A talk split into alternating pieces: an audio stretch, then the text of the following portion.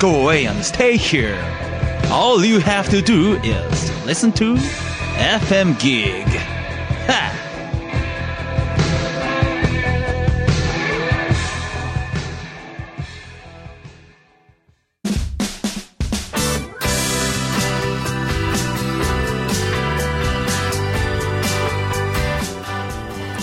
森日和のワトセトラジオ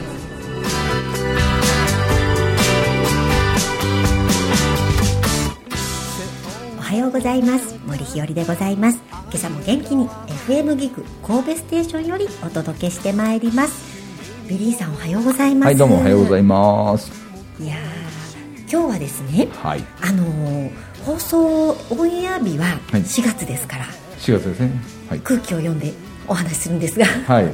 今は収録日3月なんですよそうでねす。今3月はいに4月のはい分を収録しているとそいう。うなんです、はい今新型コロナウイルスの件が真っ只中でございまして、もう大変でございます。はい。いやーもうこの話を聞いてくださる頃にはうん。収束していることを私祈っておりますが私も望んでおりますね。はいはきっと大丈夫だと思うんですがただ今ちょっとあのお仕事のキャンセルとか多いですよねい。特に僕多いですよ。ビリーさんは本当にそうですよね企業禁止多いんで、ええええ特にこのええ3月4月ってあのはい新人さんのねあれがそう多いですんで。ね、はいただ今はですね、まあ、はいいろんな考え方あると思うんですけど私一応2パターンの考え方を持っておりまして2パターンを？はい、はい。一つはですねはいあちょっと待って。あ。そうです。その2パターンは本編で。わかりました。話しではます。んで今週もよろしくおはい。願いいたしお願いい。あの時あの想いはいつの日か。僕も知らぬほどに支えの恋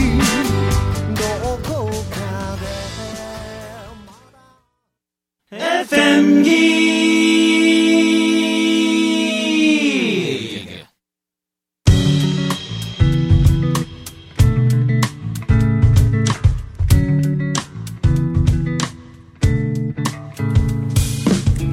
改めましておはようございますありがとうございます。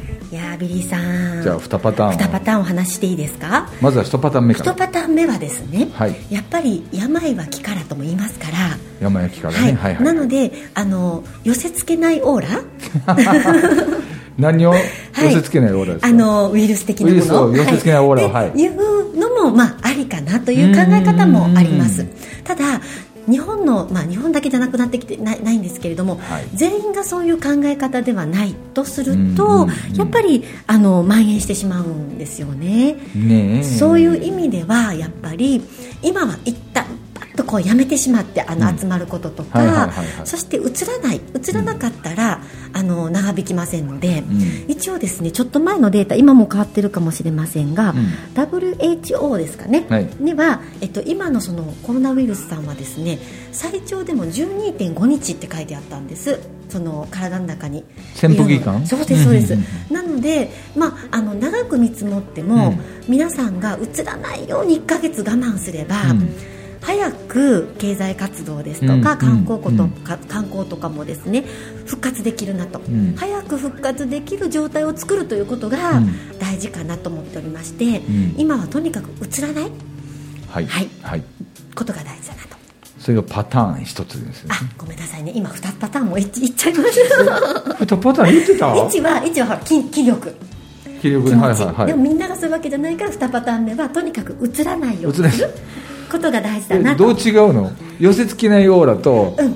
映らないようにするえっと、寄せ付けないオーラはあの目に見えない話、目に見えない。はいはい。でも、えっと、寄せ付けないえいや映らないようにする予防はあの物理的な話マスクするとかあーはいはいはい。あのアルコールで手とか、うんうんうんうん。あの触ったところをねちゃんとしょあの消毒みたいなことするとか、うんうんうん。とにかく映らないことを施すっていうのが2パターン目で、はいはい。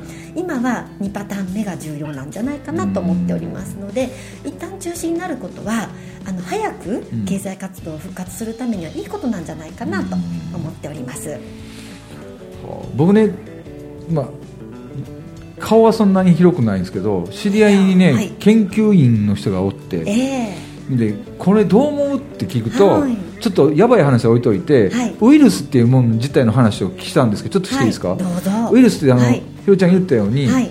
微生物なんですよね、生き物らしいんですよ、ん。でこれってあの体にに人に移ってこう媒介していくことは、はい。を続けていくといつまでも居続けるらしいんですよ、うん。はいで特にああったかいのが苦手とかってもし言ってるじゃないですか、はい。暑い。一応言ってますね。ということは、はい。今から日本夏に向かっていくということは、はい。だんだん日本から遠ざかっていって今度寒い方に行くとい。いう感じのことで、ウイルスっていう部分っていうのは、365日？はい。1年とか、はい。もっと言うと3年ぐらいのスパンで見ておくと、はい。収束というかウイルスっていう部分っていうのはだんだんその生息域が限られてくるようになってくるとでその3年ぐらい経った後にまたそれが現れてきた時っていうのはまたい。ろんな変化してるので、はい。新新コロナウイルスみたいになってはいるらしいんですよ、でだだからどういうことなんていうと1年は、はい。とにかく今ひろちゃんおっしゃったように、うん。移らないというか、うん。日本とか世界各国で移ったとしても、はい。そこから広げないような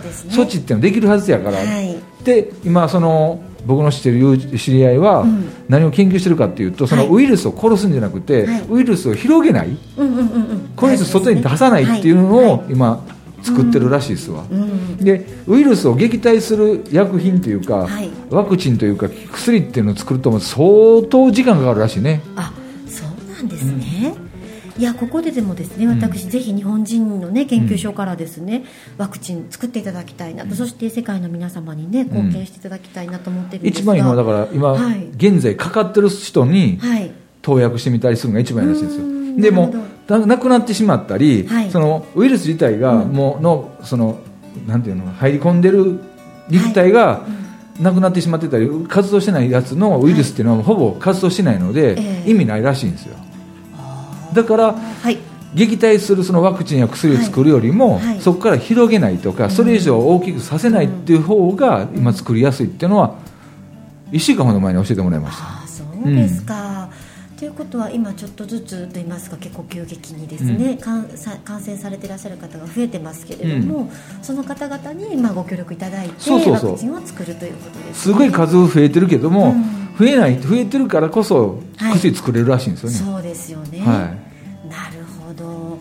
いや私ね今回のことっていろんな学びを得ることができるなというふうに思っておりまして、あの一つはですね、あのまあこれはもしかしたら世の中の方怒られちゃうかもしれないんですけれども、はい。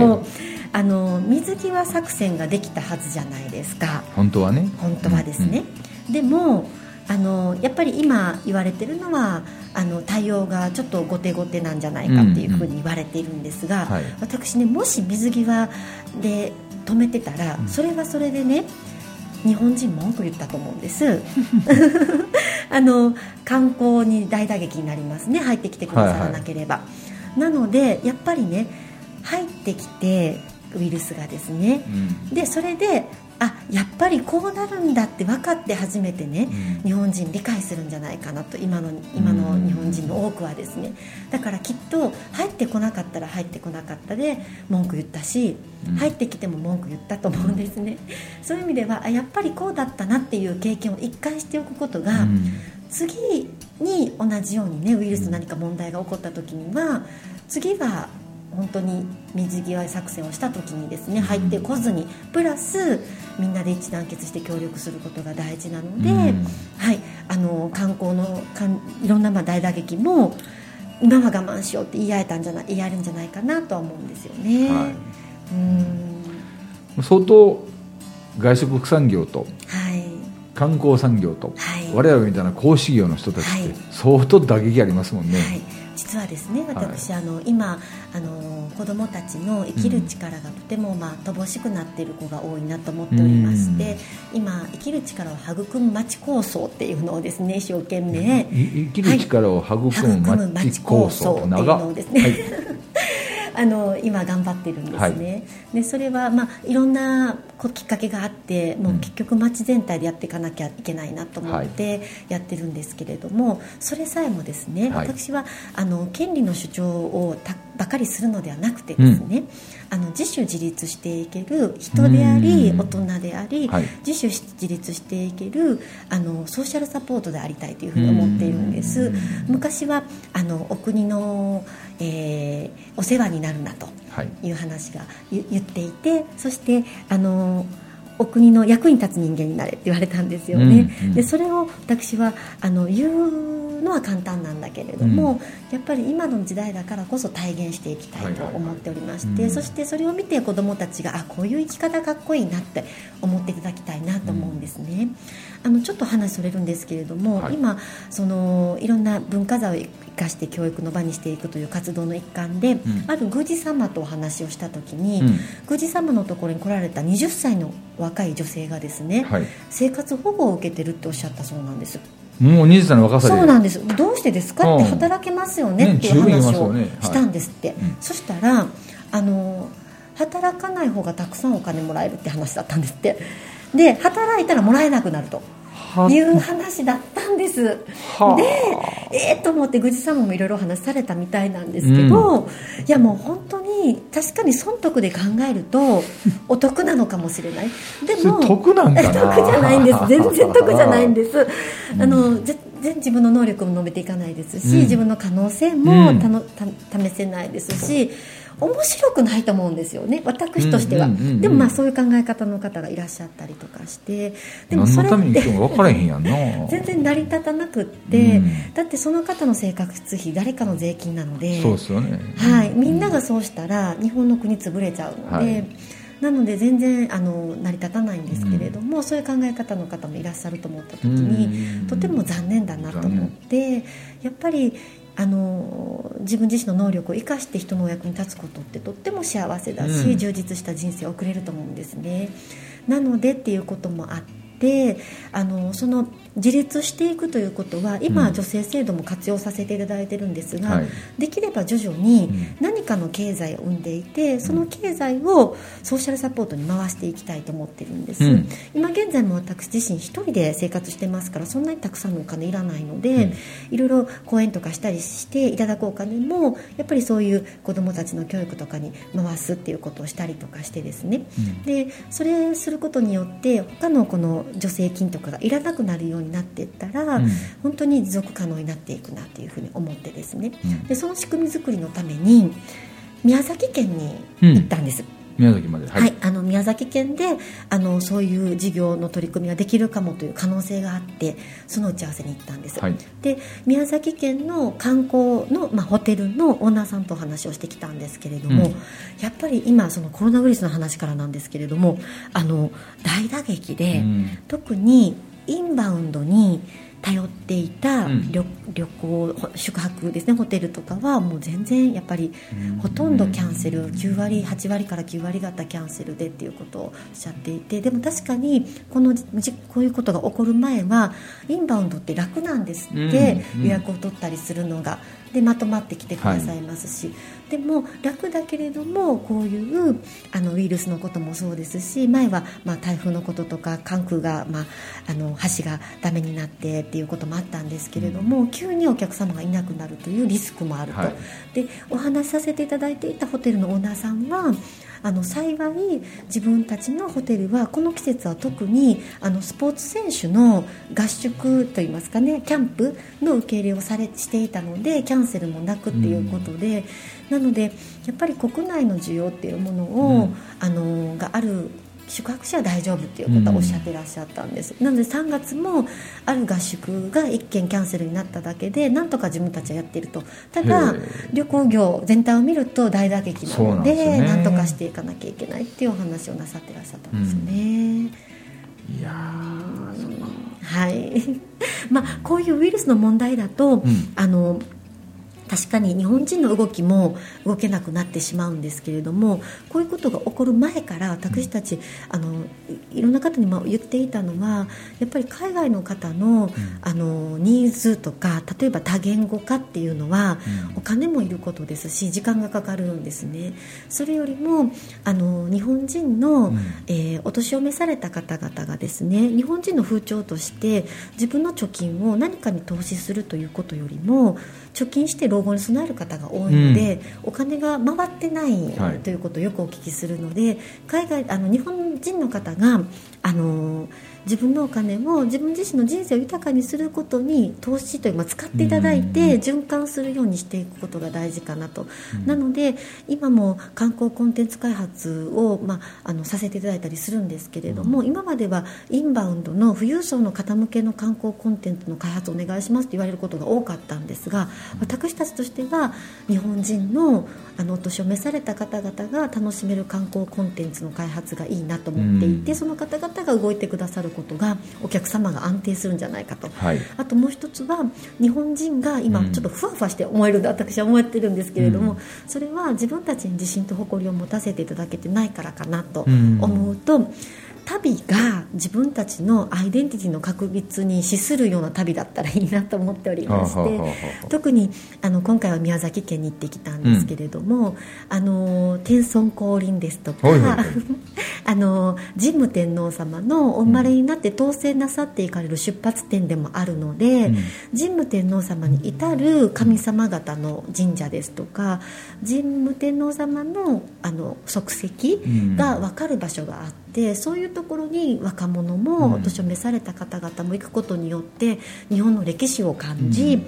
自分たちのいる国の歴史とかあの文化に感動をして自信と誇りにつなげていっていただくという観光も大事なんじゃないかなと思っています。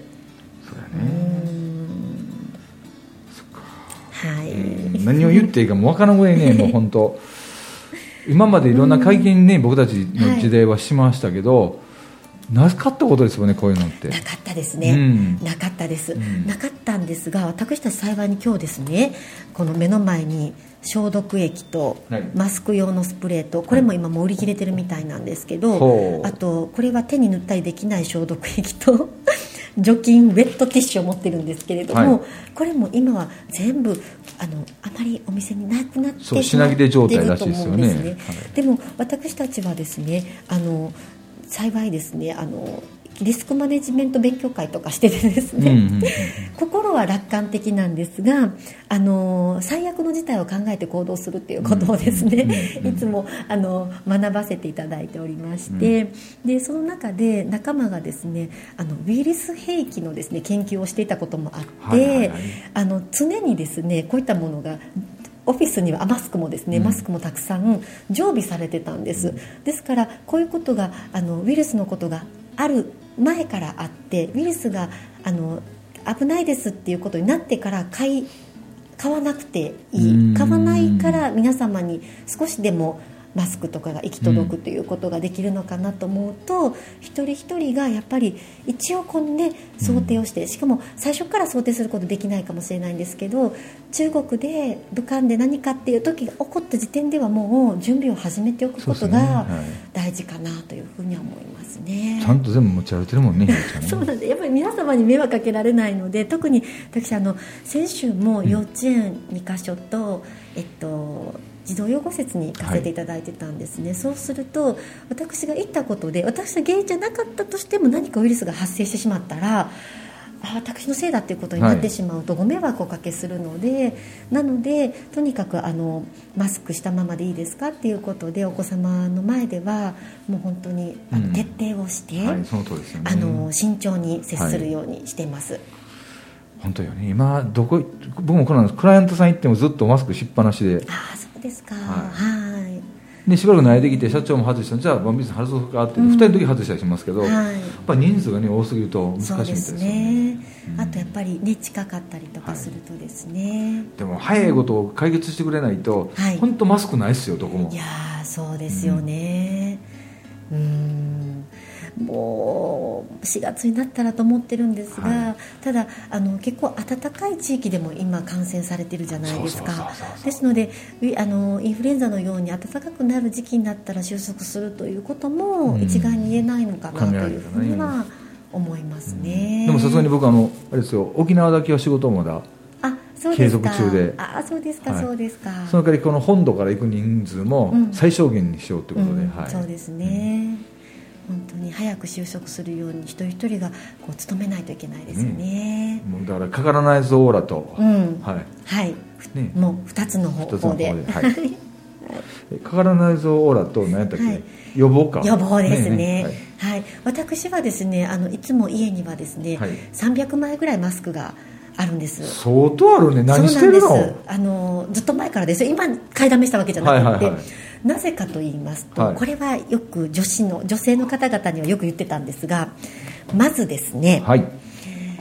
えーシワの原因はししはい。しわ？シワこのおしわです、はい。お顔とかのおしわです、はい。シワの原因はは乾燥だと。10年ぐらい前に聞きまして。よう言うよね、はい。うん、乾燥したら干からびるからしわができる。は、はい。いそうなんです。でそれ以来、マスクすると皆さんねよくねマスクって鼻とかこうギュッギュッてしてフィットさせるじゃないですか。私も開けとくんです。フィットさせないですふわーっとしとくんです、はい。そうすると眼鏡かけてる方よくわかるんですけれども吐いた空気が上に上がって眼鏡曇るじゃないですか。そうですねい。うことはすごい水蒸気が含まれてるんです、はいはい。なのでマスクで加湿するっていう、うん。はいはい、それを妹に言ったら、うん。妹はですねもともと水分量が多い肌みたいで、はい。あのこれしたらか加湿できるからいいよって言って言ってやったみたいなんですよ、はい。1日でニキビがめっちゃできたらしくって、はい、なので肌質によるということなんですけれども。でも加湿になります。僕だから今ねマスクさせてもらってるんですけどエアコンが効いてるところで喋る時って僕夏でもマスクしますもん。マスクあるとね喉が潤いますもんね、そうそうそうそうなので私はまず加湿のために加湿のためにマスクはい。そしてもう一つはですね、あの顔の筋トレをね顔の筋トレ。するんです。結構顔に関係することばっかりやね、ええおしわやええ筋トレ、ええ。はい。はい、あの日々努力をすることが大事だと思っております、そんなお美しいのに努力してるはい、いやいやいやいやいやいやあの今いやいやいや何か言ったでしょ。やっぱりあの人に言うからには、はい。誰よりも努力して、はい。あの背中を見せないといけない背中をね。背中を見せないといけないので、筋トレするんですけどある日気づいたんですね、はい。顔の筋トレはだいぶ変な顔なんです。顔の筋トレってあんの？あるんです。フェイササイズと言いますけれどもフェイササイズ。フェイササイズってあるんですけれども、はい。顔筋鍛えるんです、ん。3年ぐらい怠ったんです。めっちゃ怠ってるじゃないですか。忘れてたんです、でですねあのつい最近あそうだったなと思って、はい。あのしたらですね顔筋筋肉痛になるんですよね顔の筋肉痛、はい。たまにちょっと筋肉痛い時ありますけどね、はい、いっぱい笑ったりとかすると痛いと思うんですけはど筋トレするとやっぱり痛くてですねそうだったと思って、そういえばずっと前に私マスク活用方法としてフェイササイズの話してたなと思ってですねフェイササイズね。思い出したんですけれども、フェイササイズすると顔の筋トレすると、まあ、変な顔なんです。で多分電車とかの中でするとだいぶみんなびっくりすると思うんですね。そらするやろうね。あの、はいはい。多分半分ぐらいの人は心配されると思うんですね。大丈夫ですかこの方みたいな、は はい。いちょっと何か大丈夫ですかみたいな、うんうんうんうん。体調大丈夫ですかとかならないよう、まあ、季節の変わり目だな と思って見てくれるかもしれないし、はい。なのであのマスクしてますと、目の下頬頬骨っていうんですかねはい。頬のあたりから下は隠れるんですよ。うん。なのであの目から下の筋トレは見えなくなるんです目からの下の筋が見えあマスクするとね、はい、マスクすると、はいはい。なのであの筋トレ隠しながら、ん。電車の中でも筋トレができるっていうために、電車の中でもね、はいはい。家に結構マスクがいっぱいあったんです。筋トレするためにマスクがあったと。筋トレと加湿。加湿のために。はいはいはい。はいおすすめです、はい。女性の皆様にはそういう意味ではいいかもしれんね。そうなんですよ、ん。そうなんですよ。それが大事です。ん。多分大事です、はい。おそらく大事です、おそらくきっと大丈夫です。大丈夫。大事です。なのでね今回マスク不足にはなってなくてですね、本当にあの困った方いらっしゃったらあの森ひよりまで連絡くださったらと思うんですけれども。僕またまたあの自分の人脈生かしたら、ええ。お医者様のねはい。クライアントさんがはいあの箱ごとやったら送ったらいろいろ言われるのでっていうことで、内袋っていうのかな、はい。5枚か10枚に1個入ってる布のやつをはい2セットやから、えー、と15枚か。はい。えちゃうわちゃうわ。20枚か、はい。送ってもらいましたよ。あそうですか、でついでって言ったらなんだけど、はい。そのお医者様が使う、はい。そのマスクを洗う専用のあいいね。そのそれこそそのはい。消毒液ぐらいのはい。洗剤つけて、で洗剤ふっと見たらねこれ名前言ってんかな？歌丸石鹸って書いてあってあのあなるほど。100%なんかやつらしくて、はいではい。その下にこの石鹸は本当に雑菌力と、はい。あと、ね、化学物質が入ってないので、あの普通に下水流しても大丈夫だよって書いてあって。そうですか。そう徹底されてるんですねその病院がだったらあれですねつ何度も洗って使えますね。そうそれいただきました。そうすると困らないですね、それ僕はいいですね。布のやつは家にいる時は、うん。そのいただいた布のやつ、ん。私も家内もうん。娘もつけてます、ああいいことです。ははい。えでこ外出る時は、あの紙用のねこのはい使い捨てっていうんですかねこういう、はい。やつやってます。大事ですよね。本当に早く早く終わらせないといけませんのでそうなんね。はい。なんか海外でもうん。日本人を受け入れてもらえなくなってきてるみたいですね。もうアメリカ合衆国管内とか、そうですよね。東南アジア管内も。そうですよはい日ね、本人なんかこの前インドの方もそうインドもそうとかねおっしゃってましたので、うんうん。なんか切ないことになってますよねかといって日本は別に来るものは全然拒まず？拒まずなってないんですかね。中国の方も来てるでしょ？来てるんですか？ただ中国政府が生かさないようにしてるんですよ。なんかそんなこと言いましたよね。あそうだそうだそうですね、うんうん。あらそうですね、あのひよちゃん個人的な意見でいいんですけどね、まあ、はい。この4月には分かってると思うんですけど、ええ。オリンピックどうなると思います？ねうーん。え。僕あの弟がさうんはい。うち弟がスペイン人じゃないですか。はいほぼ毎日ね連絡くれるんですよ、ああそうですか。はい。もういち早くあれいつだったかな。2月の,、はい。その初春に、はい。あの本当ははい。オリンピックも見がちら、うん。スペインから日本帰るねって言ったんが、はい。ごめんって言って、はい。もうちょっと延期するって言って、うんそうですで来年のクリスマスに行って、えまだ1年近くあるやねんって、はい。なんでやって言ったら、はい。多分終わらないし、うん。東京オリンピックはないと思うよって。あやっぱり延期。なんでって言ったらそのヨーロッパのうん。なんかグループ、ん。オリンピックのグループと、アフリカ大陸のグループがうん。2月の初旬になん。か日本に出したんでしょ？行かないって、はい。あのーうん。あの延期も困るんですね。困るんですよね来年は来年でやっぱりいろいろありますので、なのでまああのーうんそうですね。うん。実施されない可能性が高いですよね。今までなかったんでしょ？実施されなかったのは、うん。ねまあ延期だとねまだ今作った建物とかがねだって生かされますから。え国立競技場やないんやかんやってそうですね。作ってますやん、うん。そうですね、はい。あの関西にあの関わりが深いと言いますか、はい。マスターズが来年あるんですね、うん。であのもしオリンピックが延期になってしまいますと、はい。マスターズにも影響があるので、はいなので今本当に、まあ、4月にはきっと分かってるんだと思うんですけれども、あのうん、困ったことですね。困ったことですね。はい。一体日本どこへ向かっていくんですかねこの2020いや年は。ーこれねビリーさんさっきちょっとだけお話しましたけれども、はい。生きる力をま育む町構想も、うん。本当にもうこれはまずいと思って、うん。とにかく今やらないといけないと思って打ち立てたんです、ん。でもこれもですね多くの人に話すと多くの人は、うん。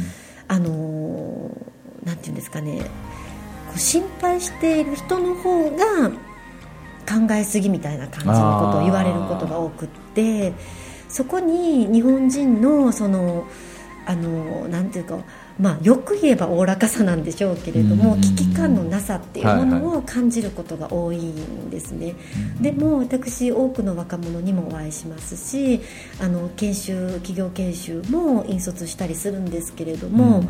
本当にあのもちろん全員じゃないですね。やっぱはい。り立派な方々もいらっしゃるんですが、平均してあの日本を支えていけるのかなと思うことが多くてですね。はい、はいであの、うん、ちょっと良くない状況だなと思うことが多いんです、うん特に先ほどもちょっと出てましたが権利の主張が強すぎて、うんうんじゃあ自分自身が義務を果たしているのかっていうと、うん。あのもちろん皆さん果たしているおつもりではいらっしゃるんだと思います、はいはいはでも私から見ると全然と思うんです、ね。はい、そう、まあ、私はまあまあ結構ねあの厳しい人間ですし、はい。ストイックなので私を基準にしちゃいけないのかもしれないんですが本来私ぐらいが当たり前だと思ってたりするんです、なのでね,、まあこのオンエアの時にははい。収束していることをそうですね本当に。はい。はい。来週はちょっと明るい話題がね されたと思いますね。はい、はい。ではまた来週もどうぞはい。よろしくお願いいたします、どうもありがとうございました。ありがとうございました